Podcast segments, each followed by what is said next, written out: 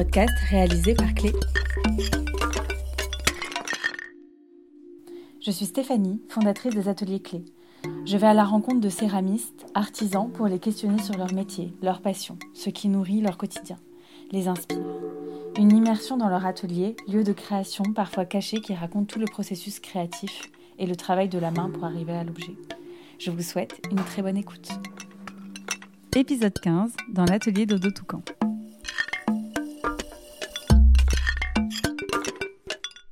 Sarah Théron nous a ouvert les espaces de fabrication et de vente de la marque Dodo Toucan qu'elle a créée.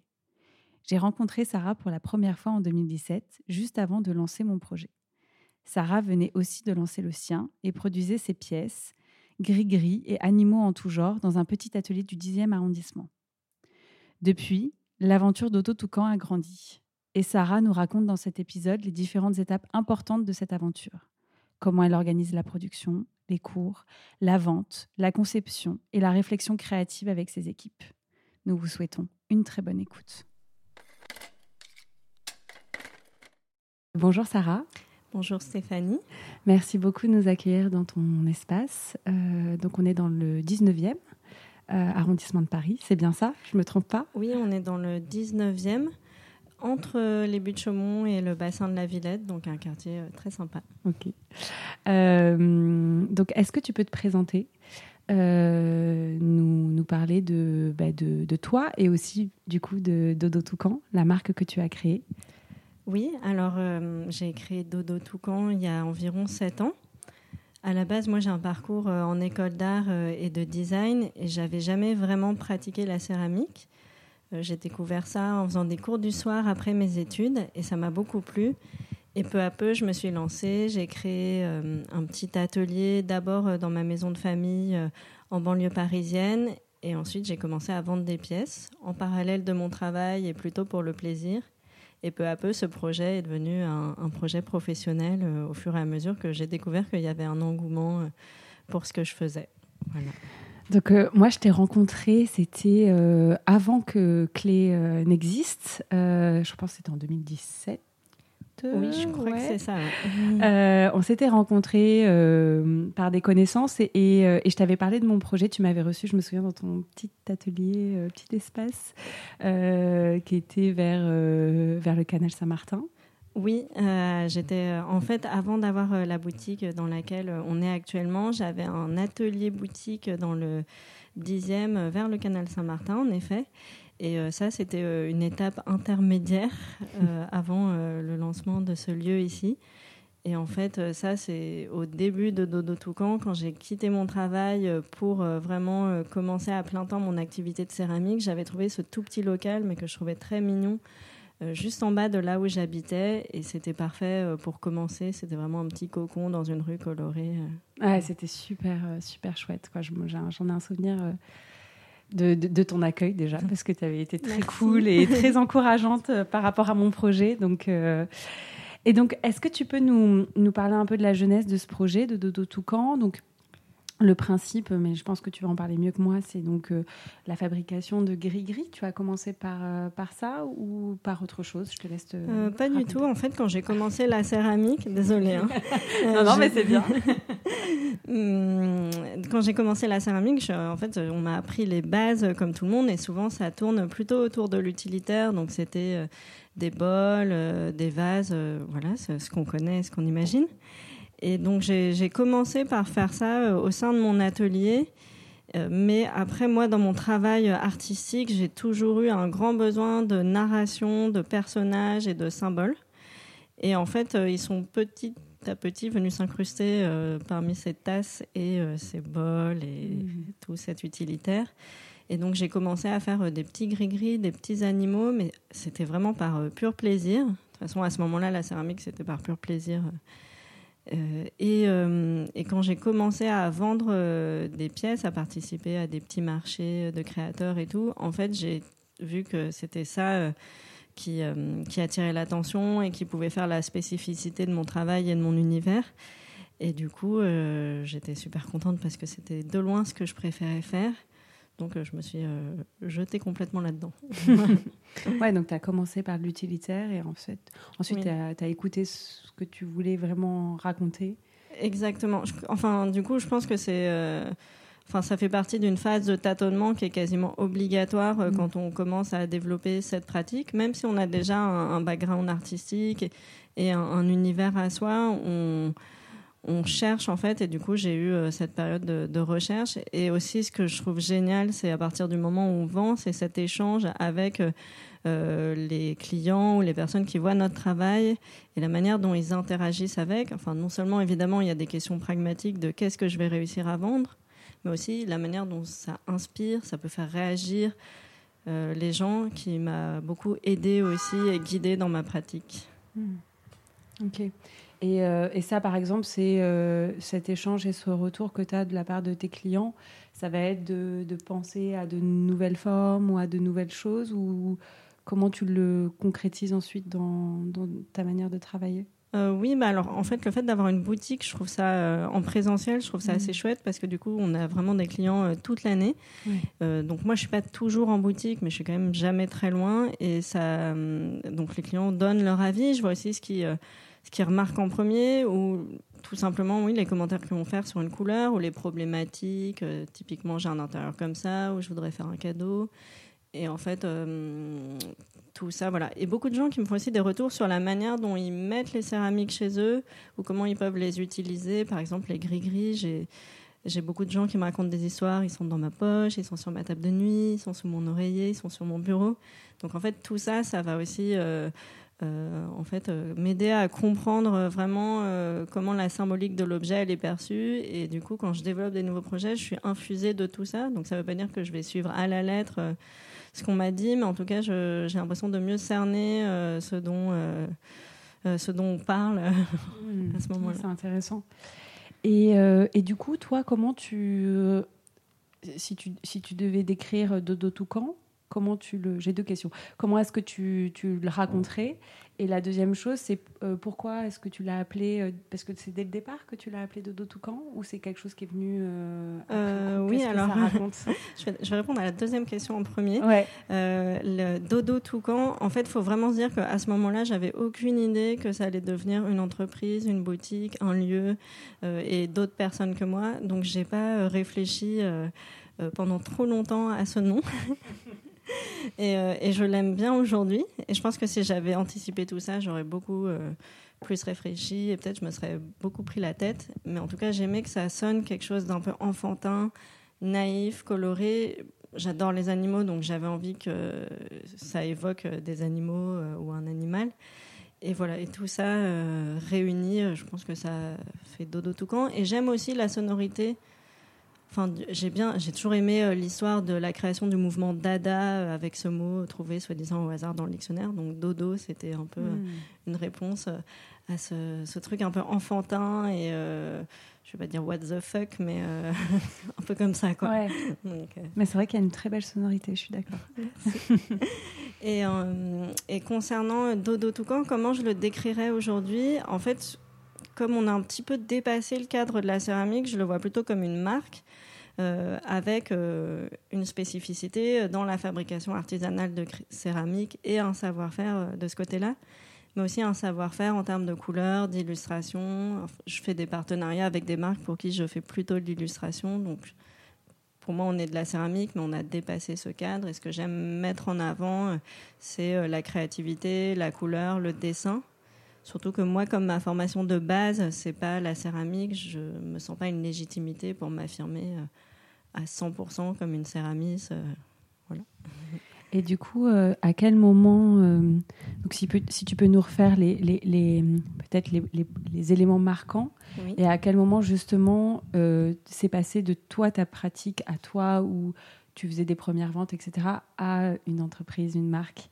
Quels ont été les différents ou les différents événements qui ont construit en fait cette marque de Toucan.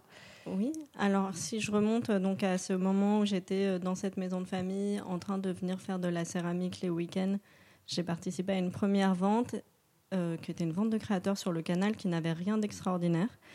Mais j'ai vu qu'il y avait un potentiel à ce moment-là. Et tout de suite en fait j'ai été contactée soit par des personnes qui avaient des blogs qui voulaient parler de Dodo Toucan, soit par des boutiques qui pensaient éventuellement à revendre Dodo Toucan. Et j'ai trouvé que c'était hyper encourageant juste après une seule vente. Donc là, j'ai créé un site internet. Et, et du coup, à ce moment-là, j'ai déménagé dans un atelier partagé à Paris parce que je sentais que ça allait me prendre de plus en plus de temps, cette histoire. Donc la vente avait eu lieu en juin et on va dire qu'à partir de septembre, j'ai vraiment commencé à envisager ça de manière professionnelle. J'ai hum, fait un catalogue pour les boutiques, vu qu'il y avait une demande de ce côté-là. Et surtout, j'ai commencé à tout donner euh, nuit, soir, week-end pour que ça marche. Donc, surtout qu'on attaquait la période de Noël, qui est une période assez dense en général bah quand on vend des objets en céramique. Voilà, donc au bout de quelques mois, j'étais hyper contente. Euh, j'avais beaucoup de demandes, j'étais complètement euh, euh, submergée parce que comme c'était quelque chose que je faisais à côté de mon travail, j'avais pas non plus un temps infini à y consacrer. Et, et ensuite, au bout de six mois, donc après cette première vente, j'ai envisagé d'arrêter complètement mon travail pour faire ça. Donc j'ai commencé à chercher un local, cette fameuse boutique dans laquelle tu es venue. Euh, et, voilà. Et un an après avoir commencé à vendre, j'ai pu arrêter totalement euh, pour euh, mon travail pour pouvoir faire 100% de céramique. Et en fait, comme ce local que j'avais trouvé juste en bas de chez moi me paraissait totalement parfait, il avait quand même un petit défaut, c'est que le loyer était très cher, en tout cas totalement dix fois supérieur à ce que je payais auparavant. Donc évidemment, ça allait nécessiter des ajustements de ce côté-là euh, sur le business model entre guillemets de l'entreprise. Donc là, j'ai commencé aussi à développer des ateliers en parallèle en me disant bon bah ça, ça va m'aider, ça sera un complément euh, aussi pour l'activité. Et, et, en fait, ça s'est tout de suite très bien passé. Et à partir de ce moment-là, notamment pour les ateliers, mais aussi pour la production, j'ai senti que je pouvais plus assurer toute seule. Donc j'ai commencé à avoir des personnes qui venaient très ponctuellement m'aider, une journée par semaine et tout. Donc là, là on, est en 2016, je, vais essayer d'accélérer un Donc petit ça, c'était... Non, non, non, mais c'est hyper intéressant. Donc ça, c'était en 2016. Voilà, 16. Et là, tu avais des personnes qui venaient donner des cours, t'aider dans la prod euh, de manière... Euh, ok. À ce moment-là, j'étais encore dans un statut auto-entrepreneur. D'accord. Tu faisais tout, beaucoup de choses toi-même. Euh, Exactement. Et, euh, et, à partir de 2017-2018, j'ai commencé à me sentir à l'étroit. On donnait un peu plus de cours. La production prenait un peu plus d'ampleur. Euh, il y avait plus de besoins de personnes qui venaient m'aider et tout. Ça arrivait qu'on soit trois dans l'atelier, donc ça commençait à faire beaucoup. Et en plus, j'étais arrivée un peu à mes limites euh, dans ce statut d'auto-entrepreneur. Hmm. Donc euh, j'ai commencé à chercher un nouveau local et là j'ai trouvé cette grande boutique euh, dans le 19e, enfin en tout cas à l'époque qui me paraissait euh, immense. Bon, qu'il l'est, hein. c'est quand même une belle, une belle boutique. Ouais. Et, et, du coup j'ai signé pour ça et là, là le projet a pris un peu plus d'ampleur parce qu'il y avait un investissement financier en mmh. termes de travaux qui n'était pas immense mais à l'époque qui représentait beaucoup j'ai changé pour un statut d'entreprise qui m'a permis de salarier quelqu'un euh, pour un peu officialiser cette relation euh, d'aide euh, et de mm. voilà d'assistance dans les missions de production. Et peu à peu, le, projet a continué de se, se, développer. On a pris le local d'à côté pour en faire un atelier de cours. Et ensuite, quelques années plus tard, en 2021, on a pris un autre local dans le quartier qui est devenu l'atelier de cours.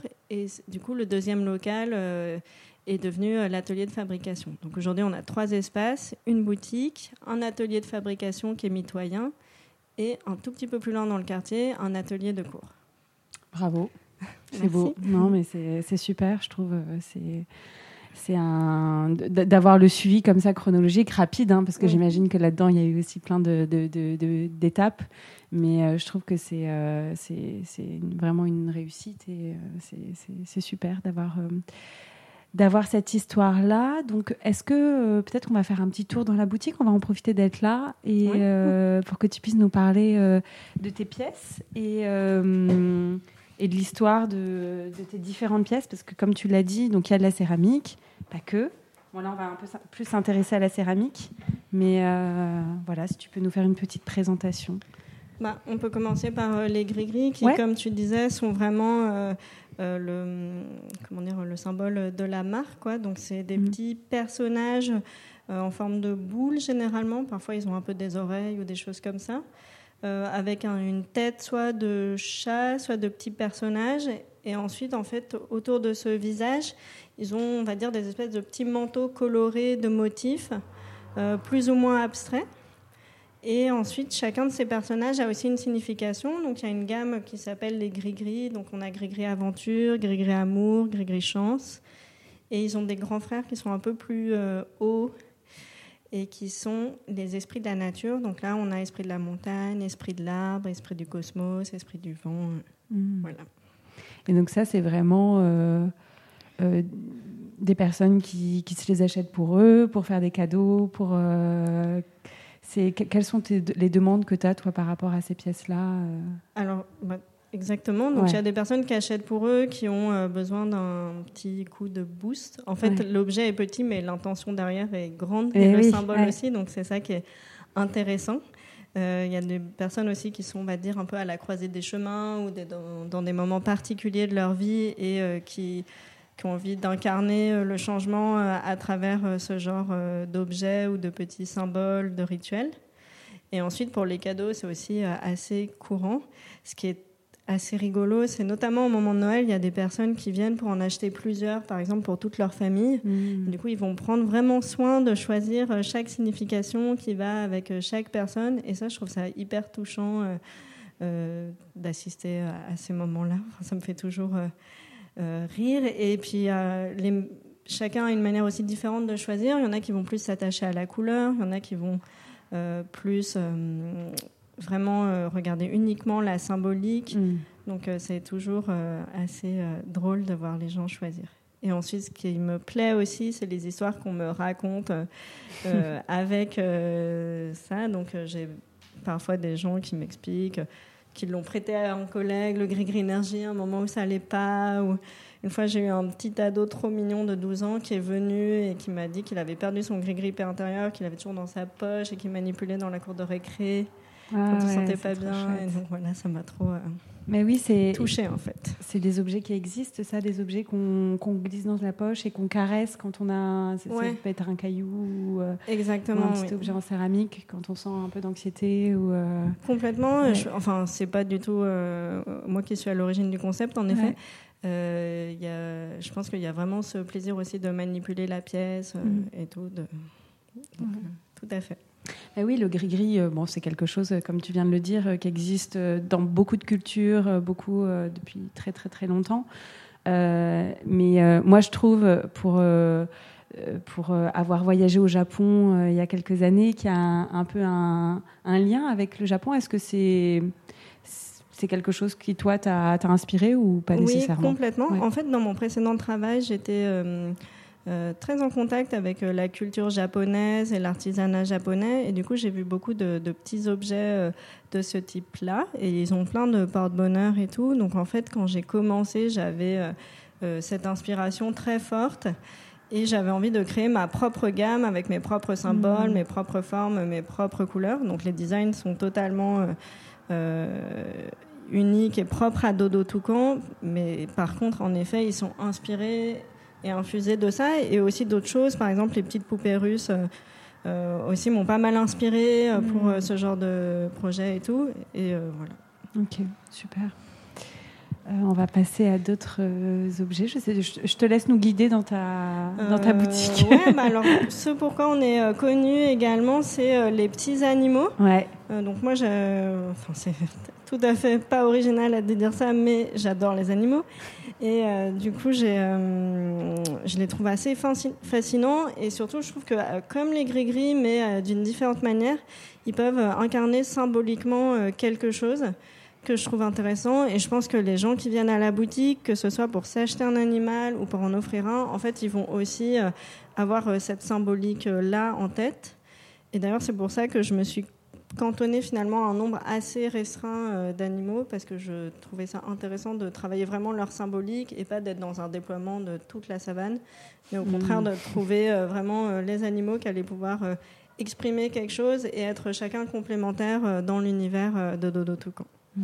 Voilà, donc nos animaux un peu préférés, on va dire, enfin qu'on a le plus vendus et qui ont été les premiers créés, c'était des félins. Donc on a plein de tigres Et après, j'ai beaucoup joué sur les couleurs de ces animaux. Et par rapport aux questions que tu me posais tout à l'heure sur comment mm. peuvent m'inspirer les réactions des gens, en fait, une fois, j'ai une amie qui m'a dit que son qu'un enfant qu'elle connaissait euh, pensait qu'il y avait des tigres bleus dans le ciel et je me suis dit que c'était impossible de ne pas faire un tigre bleu. Donc maintenant, il y a aussi des tigres bleus. Et mhm. d'ailleurs, il y a beaucoup de gens qui adorent les tigres bleus sans forcément connaître cette histoire euh, à l'origine. Quoi. Ouais, c'est l'imaginaire. Mais moi, ce que je trouve, euh, ce que je trouve très, très beau dans, dans ton travail, et d'ailleurs, ça, ça m'interroge, c'est à quel point, en fait, il y a une, vraiment une patte Mhm. Euh, c'est-à-dire que dans tous les animaux, toutes les formes que tu déploies, parce que voilà, il y a, y a, des animaux parfois qui ont euh, qui n'ont pas forcément la même morphologie, mhm. euh, et il y a vraiment une patte, c'est-à-dire qu'on voit un, un, animal qui a été modelé. par, par toi ou par tes équipes, on reconnaît tout de suite la patte de Toucan. Comment est-ce que dans ton process créatif, soit ça tu l'insuffles Est-ce que c'est toi qui fais tous les protos ou, euh, et ensuite euh, des personnes de ton équipe. Comment tu travailles en équipe euh, là-dedans? C'est une vraie question, notamment en ce qui concerne les animaux, parce qu'autant les gris-gris, on a pu séquencer un peu la fabrication, autant les animaux, c'est beaucoup plus difficile. bon, déjà, je fais pas mal de proto et de recherche. donc, je vais faire beaucoup, enfin, je vais faire plusieurs exemplaires. Je travaille aussi beaucoup en regardant beaucoup d'images et en faisant des dessins avant. En fait, pour chaque animal, je vais essayer de trouver euh, euh, le détail qui va incarner vraiment l'animal. Euh, en fait, qu'est-ce qu'il y a de plus marquant quoi. Je ne vais pas chercher à faire tout l'animal de manière réaliste, mais je vais essayer de synthétiser, de trouver quelques détails qui vont faire que c'est que c'est vraiment lui. Quoi. Donc, par exemple, pour les biches, c'est vraiment la forme des oreilles sur laquelle j'ai travaillé. Ça peut mmh. permettre ça peut paraître un peu anecdotique, mais en fait, c'est ça qui va rajouter un peu de légèreté mm. euh, à l'animal et qui va un peu faire ce côté aux abois aussi euh, de la biche. Voilà, c'est ce genre de, choses. Donc, euh, et ensuite, en fait, il y a beaucoup de la production des animaux où c'est encore moi qui fais tout à la main en modelage. Donc, pas tous, mais beaucoup d'entre eux. D'accord. Et en fait, c'est je suis sûre que d'autres personnes feraient des très beaux ours, mais comme tu dis, je suis pas certaine que la patte serait totalement là. Hmm. Donc pour l'instant, euh, voilà, je fais encore une grosse partie des animaux, même si euh, Héloïse, qui travaille avec moi depuis euh, plus de 5 ans, elle en, fait aussi une partie parce qu'elle a vraiment intégré complètement la patte. Quoi, mais, hmm. D'accord, donc c'est toi aujourd'hui qui, qui encore modèle la plupart de tes oui, animaux. C'est ça. Ah ouais. Sacré travail. Beaucoup de travail. Ouais, oui, je, bon, on va en revenir, revenir, après toi sur ton, sur ton rythme. Et, et, et penser à des solutions de, de moulage c'est quelque chose euh, que tu as pensé qui...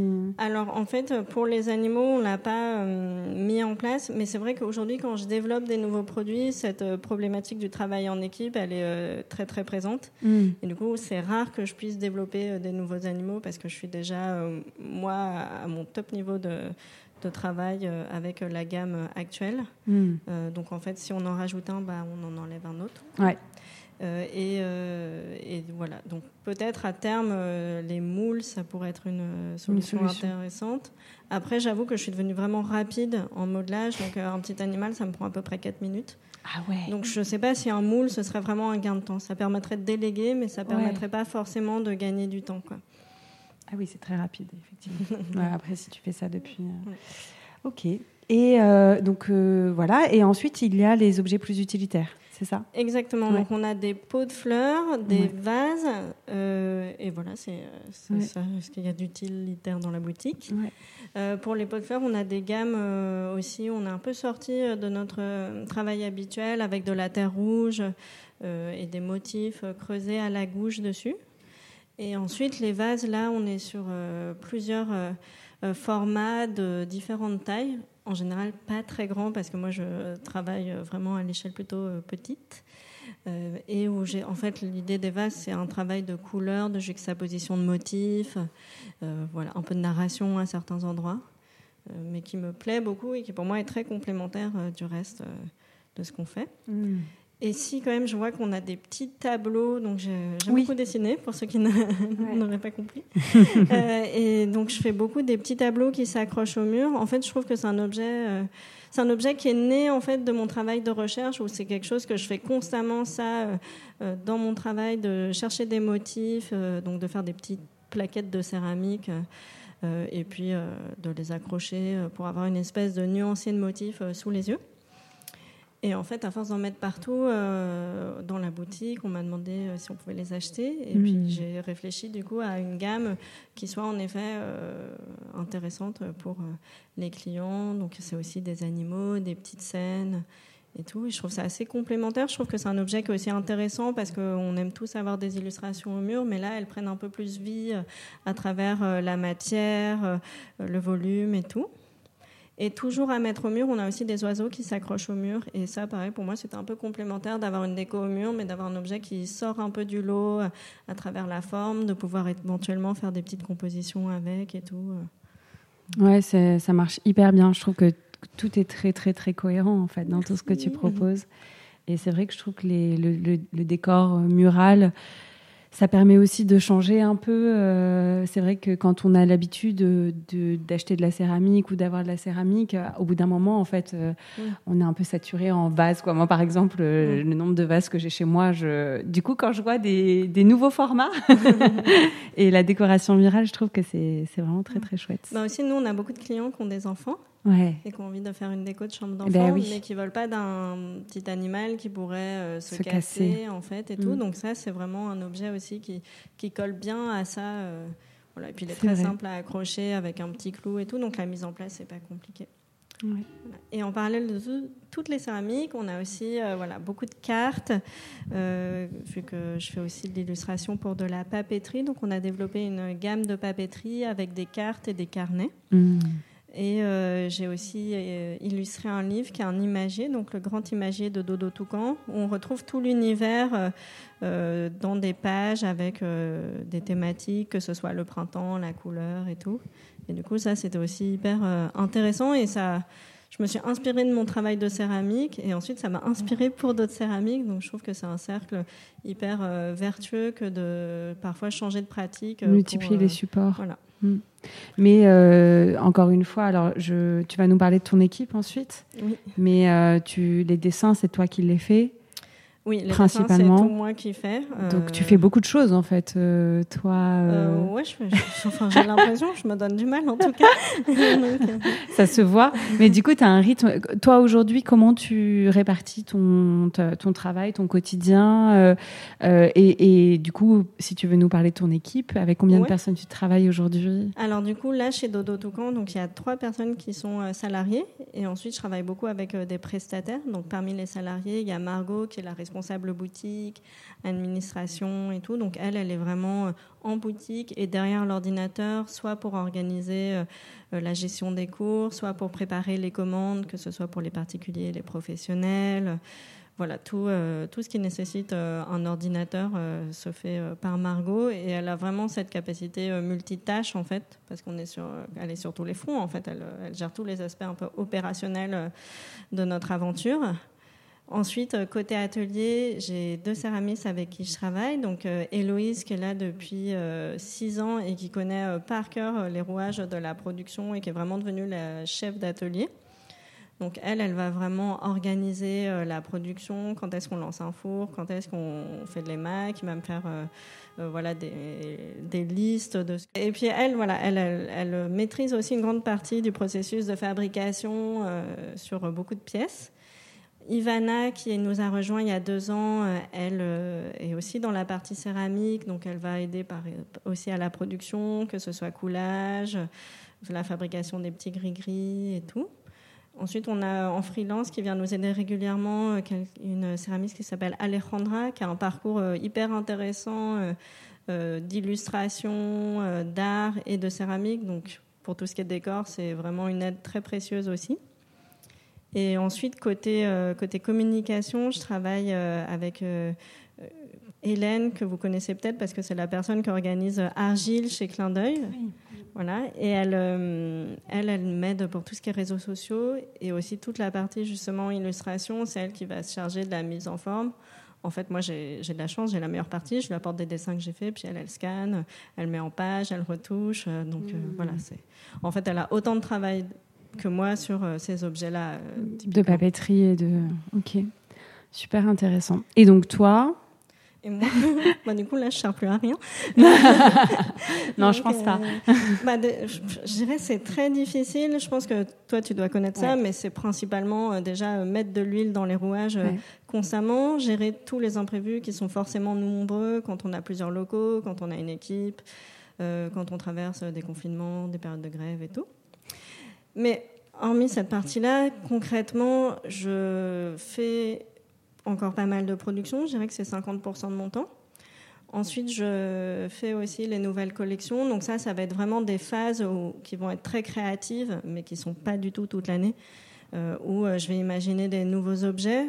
Là-dessus, on est enfin, j'imagine les objets, mais évidemment, l'équipe est très consultée, très sollicitée pour donner son avis, pour me faire des retours et des suggestions. Euh, Donc aujourd'hui, c'est quand même une, co-création aussi. Euh, je vais euh, faire encore un petit peu d'admin, euh, évidemment.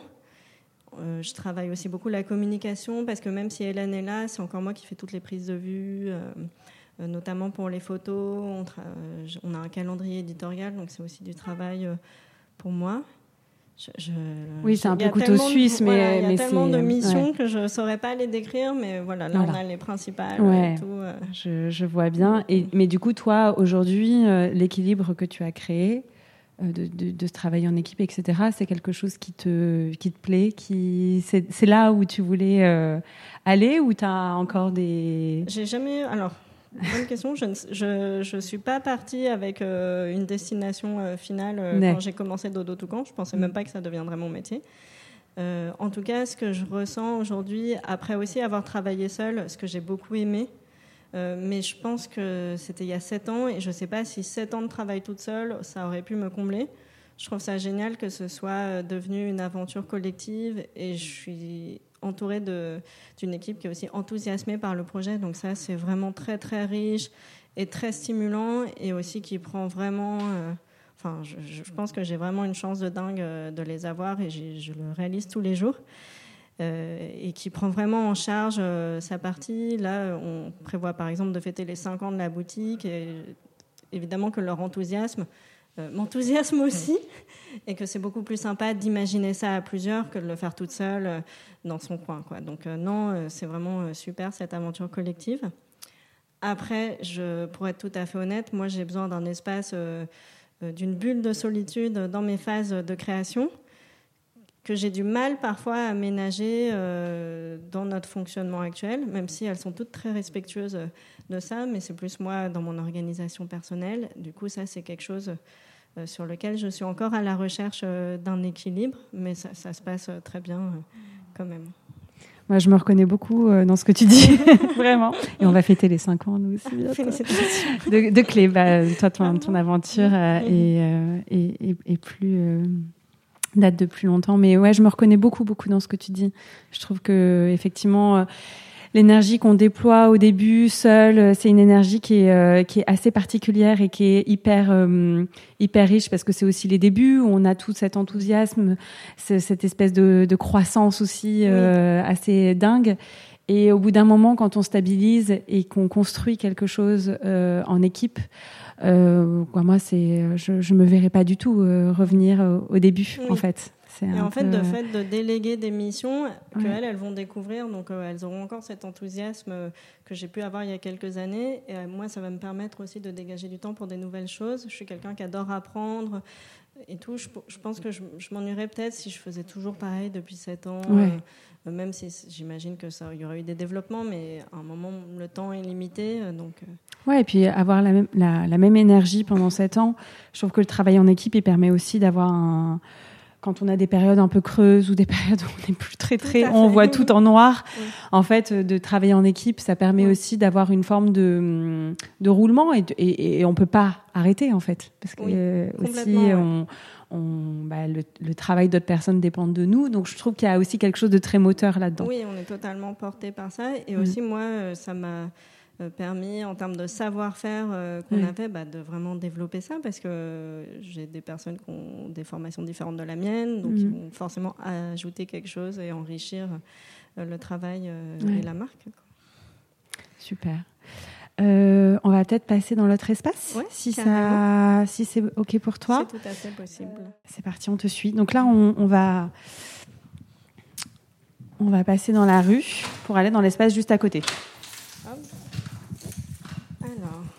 Donc, on sort de la boutique. Je vais fermer à clé. Avec notre euh, nœud de fil. Il faudrait qu'on le démêle parce que là, c'est vraiment.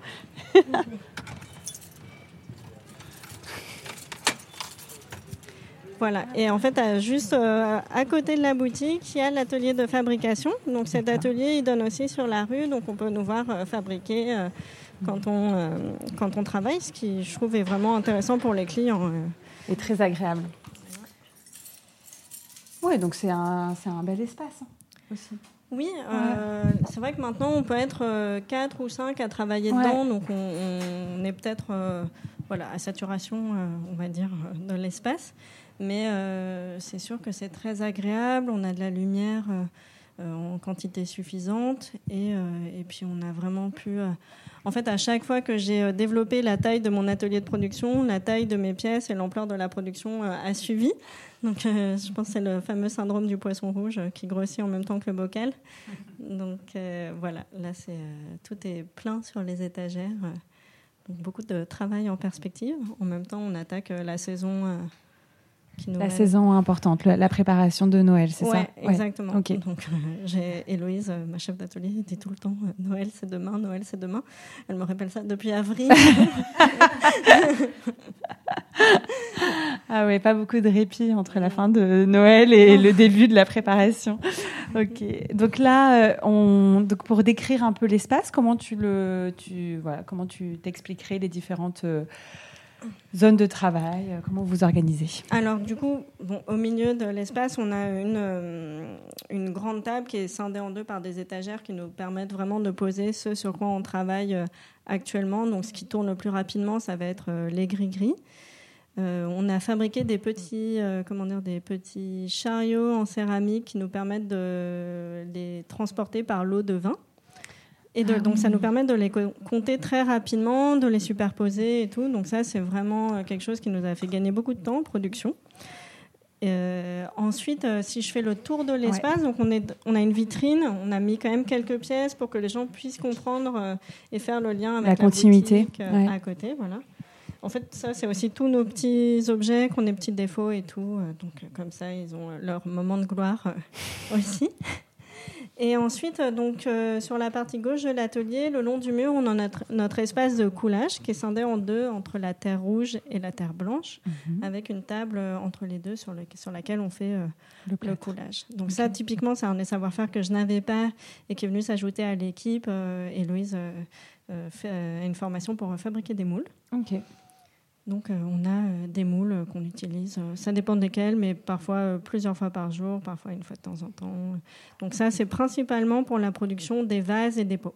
Elle s'est formée pour, pour ça ou elle était déjà formée Non, en fait, elle a fait Olivier de Serre en céramique à l'époque où il y avait encore cette formation. Et puis on s'est rencontrés quelques années après. Et tout. Donc non, elle ne s'est pas formée pour ça. Je te pose la question parce que je trouve, comme là, c'est une réflexion que j'ai aussi de savoir aussi à un moment euh, de, de, voir là où on a des lacunes et de prendre le temps de se former.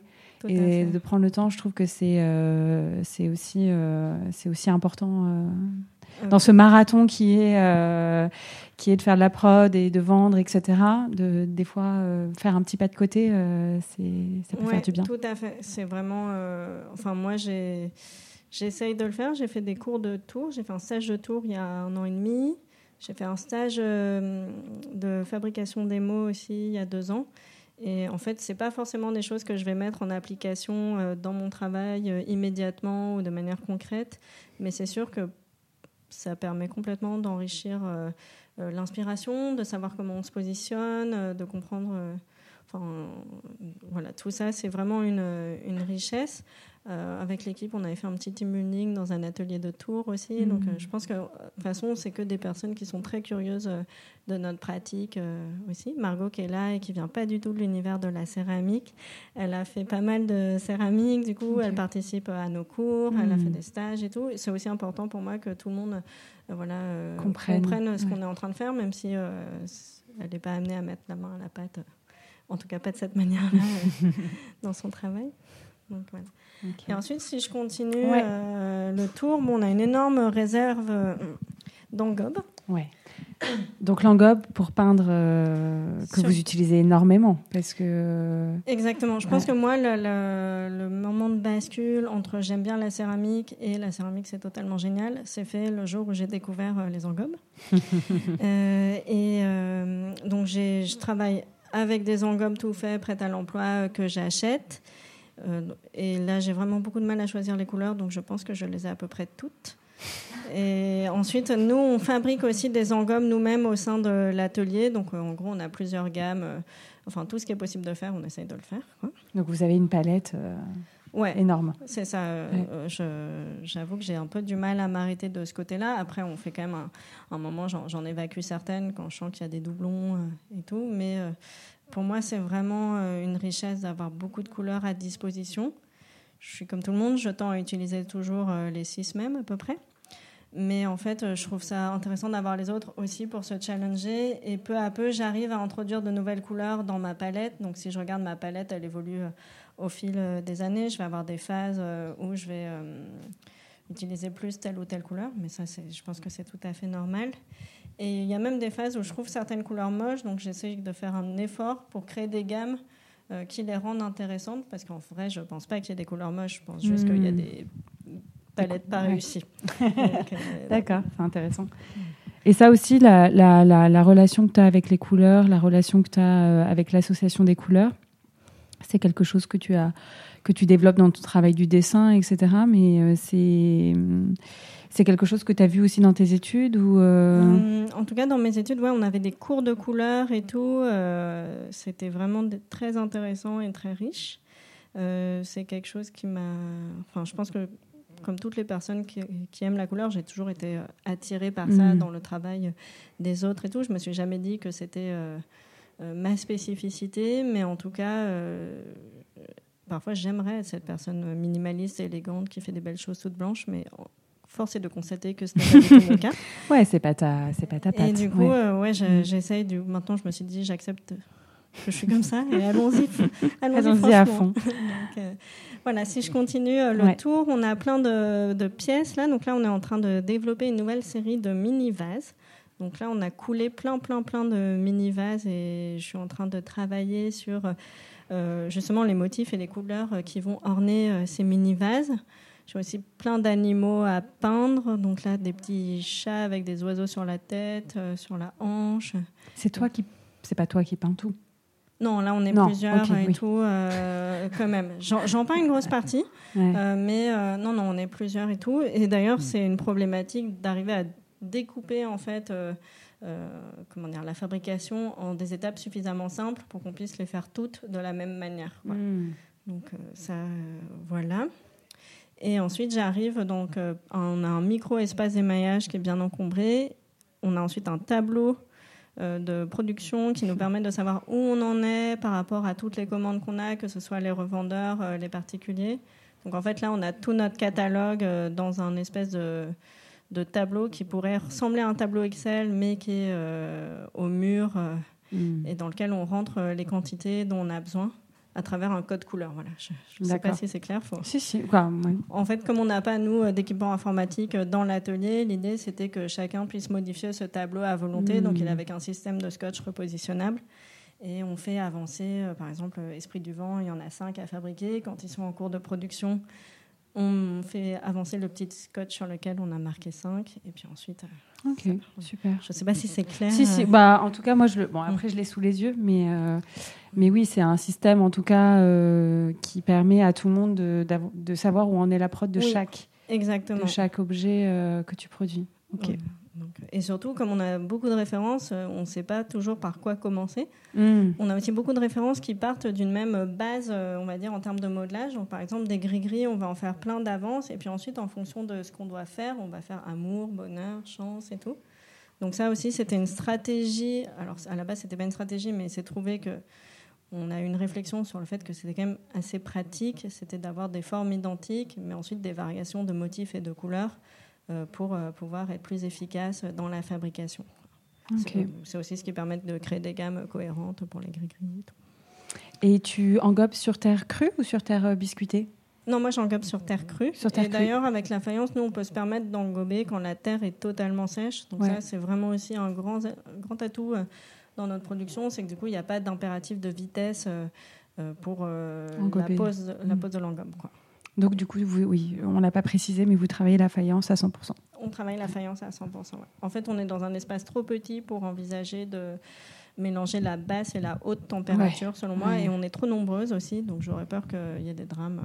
Ouais, et puis avec les, avec les couleurs et la palette que tu développes à l'engobe, ça fait sens d'utiliser plutôt de la faïence parce que les, les, couleurs ressortent, euh, sont beaucoup plus vives. Tout à fait, oui. Oui, oui c'est aussi ça. Plus la faïence pour le modelage de petits animaux et tout, c'est fort pratique. Et puis, comme on n'est pas dans l'utilitaire, ou en tout cas pas l'utilitaire qui est amené à être beaucoup manipulé comme des assiettes, la contrainte. Euh, enfin, de solidité, même si on fait des pièces solides, mais ça s'ébrèche plus facilement que le grès ou la porcelaine, elle n'est pas euh, présente au point que ce soit un problème.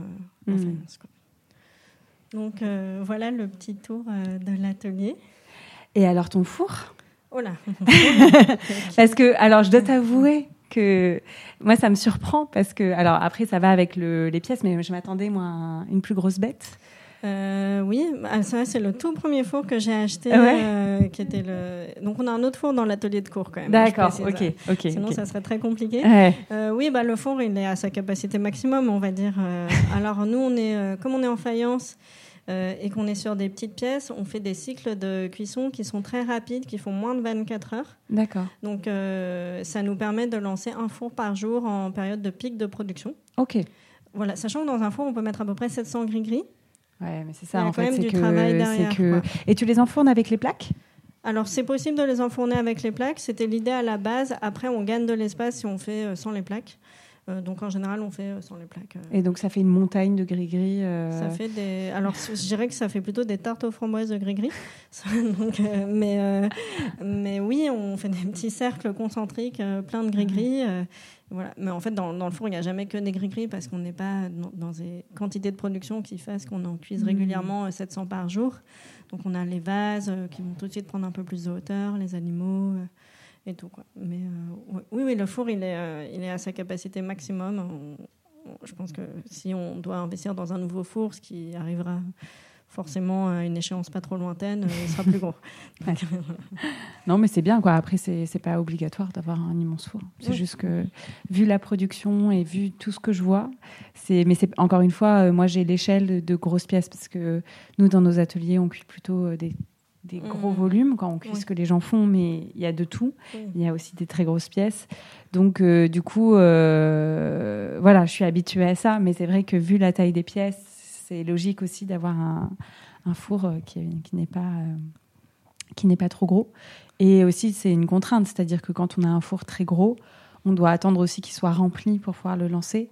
Et donc, du coup, ça veut dire qu'on a moins de flexibilité aussi sur euh, les, les le lancement des cuissons. Exactement. Et tout à fait.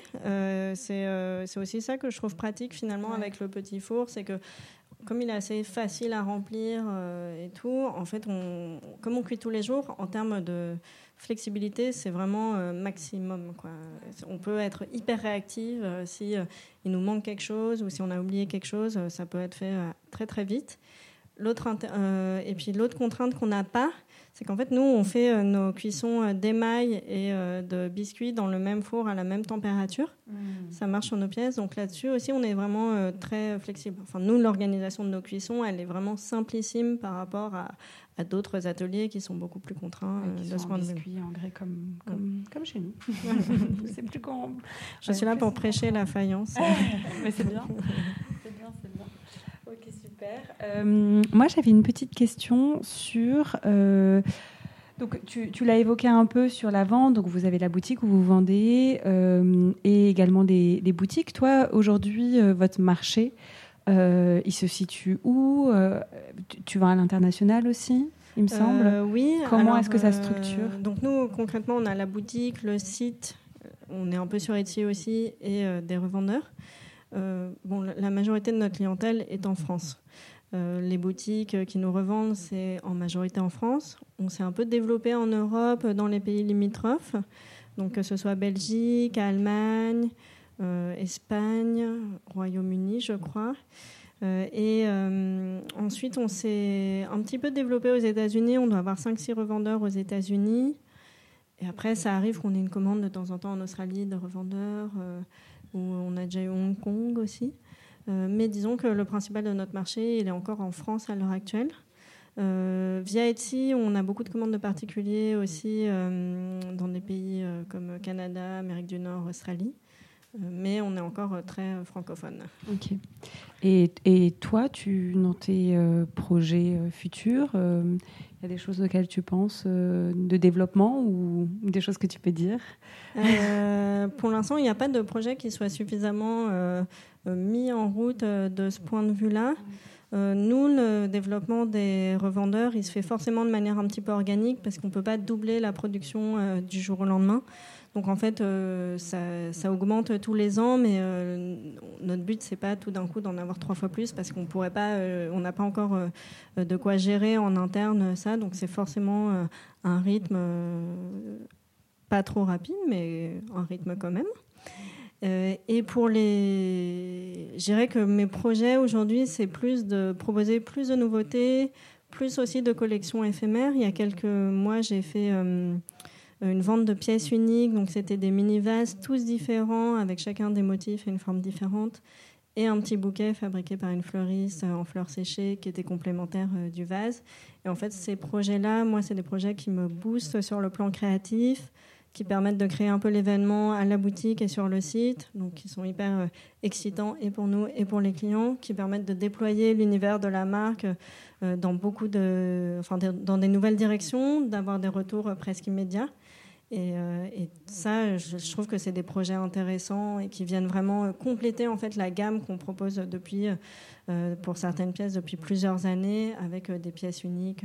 Donc c'est vraiment aussi de travailler dans cette direction-là, qui est peut-être une direction un peu plus artistique, pour, euh, pour proposer de plus en plus de pièces et déployer l'univers de la marque.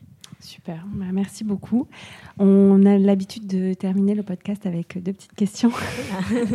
la première, c'est, euh, alors je, tu peux répondre personnellement, mais tu peux répondre aussi par rapport à tes équipes. Si dans cet atelier, vous devez garder qu'un seul outil de production, ça serait lequel? Tu veux dire hormis le four? Hormis le, alors ça peut être le four, mais On parle plutôt d'outils. Oui, On, on, va pas mettre le four dedans. D'accord. Hmm, c'est une très bonne euh, euh, question. Hmm, c'est vrai que moi, je ne suis pas une, une, grande folle des outils. Euh, j'ai déjà fait des stages de céramique avec des amis à la campagne où on n'avait pas d'outils. Et ça m'allait très bien. mais je dirais que les petits racks qu'on a fabriqués de transport pour les gris-gris, c'est vraiment euh, vraiment, euh, pour nous, c'est vraiment très utile. Donc, dirais que c'est ça, quoi. C'est vraiment notre mode euh, de, collaboration le plus efficace. Quoi. Je ouais, et puis c'est quelque chose que vous avez fait, un outil sur mesure, c'est toujours oui, en fait, intéressant. Il est, parti d'une problématique où on transportait toutes les petites boules une à une et où ça prenait un temps fou. Et, et, en plus, on avait cette problématique de les compter rapidement, en fait, pour savoir mmh. où on en est dans la production. Donc là, d'un coup d'œil, je sais combien il y en a euh, sur les étagères et où est-ce qu'on en est exactement. Quoi. Donc ça, c'est, ça, c'est un outil qu'on est contente d'avoir euh, au quotidien. Quoi. super. Et la deuxième question, c'est est-ce qu'il y a une personne que tu souhaiterais entendre à ce micro? Ah. dans, dans le milieu de la céramique Il y a plein de personnes que je trouve très intéressantes dans le milieu de la céramique. Euh, j'ai pas de. C'est dur de choisir en fait. Que... Ça peut être plusieurs personnes hein, si tu veux pas choisir. Après, il y a un... je ne sais pas si c'est faisable, c'est un peu plus loin que la France, mais il y a un artiste japonais que j'adore qui s'appelle Takuro Kuwata, qui fait un énorme travail d'émail et qui a un travail en fait qui est pas. Euh, enfin, je pense que de ce que j'ai lu sur lui, euh, à la fois technique, mais aussi euh, très instinctif. Et, euh, je, voilà, je suis totalement fascinée. Moi, je suis souvent fascinée parce qu'à l'inverse de ma production, donc là, on est dans un lâcher-prise et une technique à la fois que je, je ne maîtrise ni l'un ni l'autre. Euh, donc, si lui, il pouvait parler dans ce podcast, je ne sais pas si c'est faisable. Bah ouais, mais parfait, on va aller au Japon, Carole. Ça je, je, suis en train de vous donner une excuse. Là. non, ça me va très bien. Ramenez-moi des petits souvenirs. Merci beaucoup, Sarah. C'était super. Euh, merci de nous avoir ouvert les portes de, tes espaces et bravo pour, euh, pour tout ce chemin. Bah, merci, merci à vous d'être venu. C'était Dans l'Atelier, un podcast réalisé par Clé. Un immense merci pour votre écoute. Si l'épisode vous a plu, n'hésitez pas à nous le dire et à le partager. À très bientôt pour de nouveaux épisodes. Merci à Carole pour la réalisation du podcast, à Loïc pour la création sonore et Baptiste pour l'identité graphique.